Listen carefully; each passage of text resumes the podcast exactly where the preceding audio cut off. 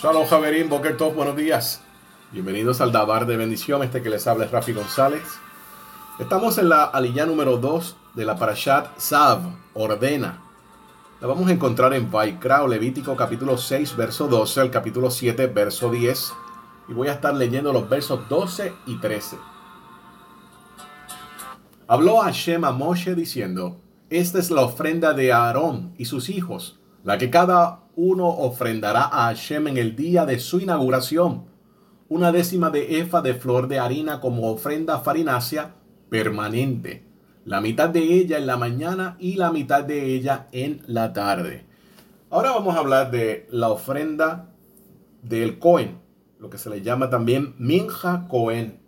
Antes de entrar en esta parte de la ofrenda del Cohen, tengo que citar dos, dos versos de los Shaliachim o de los emisarios, de las personas que nuestro santo maestro Yeshua había apuntado como emisarios de él.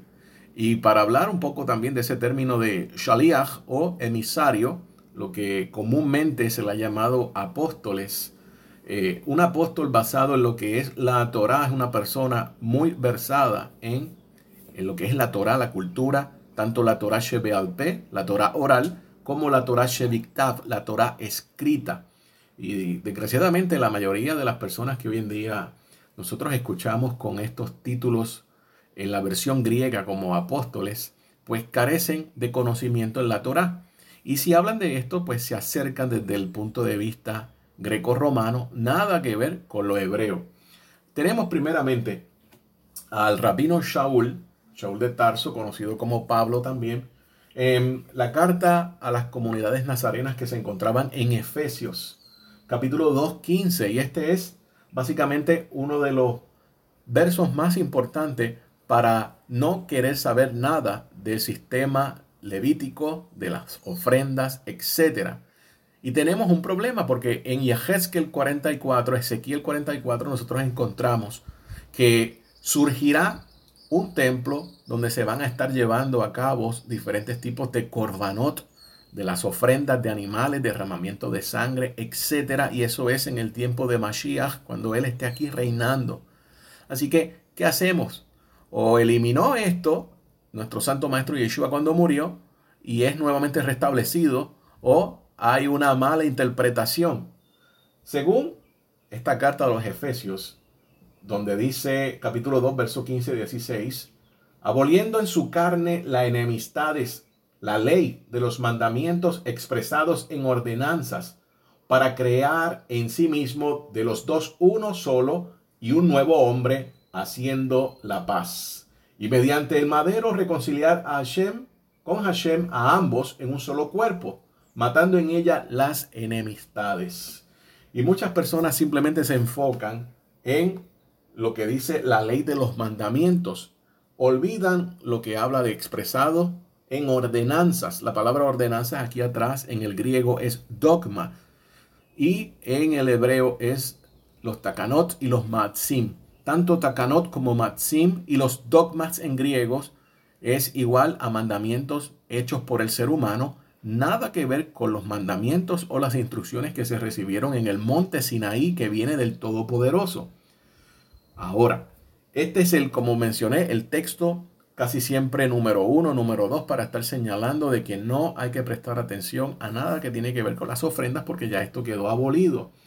El otro shaliach o emisario, Kefa, conocido como Pedro también, en su segunda carta, en el capítulo 3, el verso, específicamente la mitad del verso 15 y el verso 16. Esto es lo que dice hablando acerca del rabino Shaul como también nuestro amado hermano Shaul, según la sabiduría que le fue dada, os escribió. Y en casi todas sus cartas os habló de estas cosas, entre las cuales hay algunos conceptos difíciles de entender, las cuales los indoctos e inconstantes tuercen, como también las otras escrituras, en alusión a el Tanaj, en alusión a lo que venimos hablando personas que no son instruidas en la Torah, tratando de descifrar lo que habla un rabino experto en la Torah, de conceptos judíos, de sobre un Mesías judíos, de sobre la Geulah o la redención final, de todo lo que está pasando. Y ahora, desgraciadamente, se pretende interpretar a Shaul eliminando todo lo que tiene que ver con la Torah. Bueno, habiendo dicho eso, vamos entonces a, a, discutir lo que leímos acerca de la ofrenda del Cohen o Minja Cohen. Minja, como hemos venido hablando desde la semana pasada con la Parashat Vaikra, Minja también significa en su sentido literal descanso. Minja tiene un valor numérico de 498. 498 va a estar simplificando en 21 y aún más en el número 3. Ahora, este 498 también es igual a la palabra excelente. El número 21 es igual al nombre santo asociado a la primera sefirá o la primera manifestación, yo soy también significa o es el valor numérico de adorador de Yah. Gimel, que es el número 3, es el nombre de la tercera Sefirá. Significa benefactor, es asociado a maestro, señor, jefe de la familia, dirigir, etc. Ahora sí, este Cohen Gadol, este sumo sacerdote y todos los hijos de Aarón que vienen después de él, van a hacer una ofrenda por primera vez a forma de iniciarse. Y eso nosotros lo vamos a encontrar con más detalle en el verso 15, donde dice el Cohen ungido, en vez de él, de entre sus hijos, la llevará a cabo, pues es un decreto eterno de Hashem, haciendo que se eleve completamente el humo. Así que tenemos esta ofrenda que delante del Eterno debe ser una ofrenda excelente, y sabemos que debe ser excelente por el valor numérico que es igual a la palabra excelente. Esto tiene que hacerse bien rigurosamente, con mucha disciplina, con mucha práctica, como hablé en el olea de ayer. No hay un, un margen abierto para cometer errores. Por esto es que nosotros encontrábamos a todos los Kohanim, los hijos de Aarón, y los levitas regulares que asistían a los Kohanim practicando en todo momento para hacer este trabajo con excelencia. Sí es cierto que solamente tenían que estar sirviendo estos hijos de Aarón dos semanas por año y el resto del año tenía que dedicarse a estudiar, a practicar, a ensayar para cuando estuvieran esas dos semanas sirviendo, ya sea eh, en el primer templo y segundo templo, sabemos que David fue el que amplió estas órdenes de sacerdotes, donde hizo que eh, se redujera a estas dos semanas. Eh, habían 24 órdenes de sacerdotes y tenía que ser algo, como dije, bien hecho, sin márgenes de errores, porque se trata de los espacios sagrados del Todopoderoso, donde está la Kedusha o la santidad, y aquí no hay un error para negociar.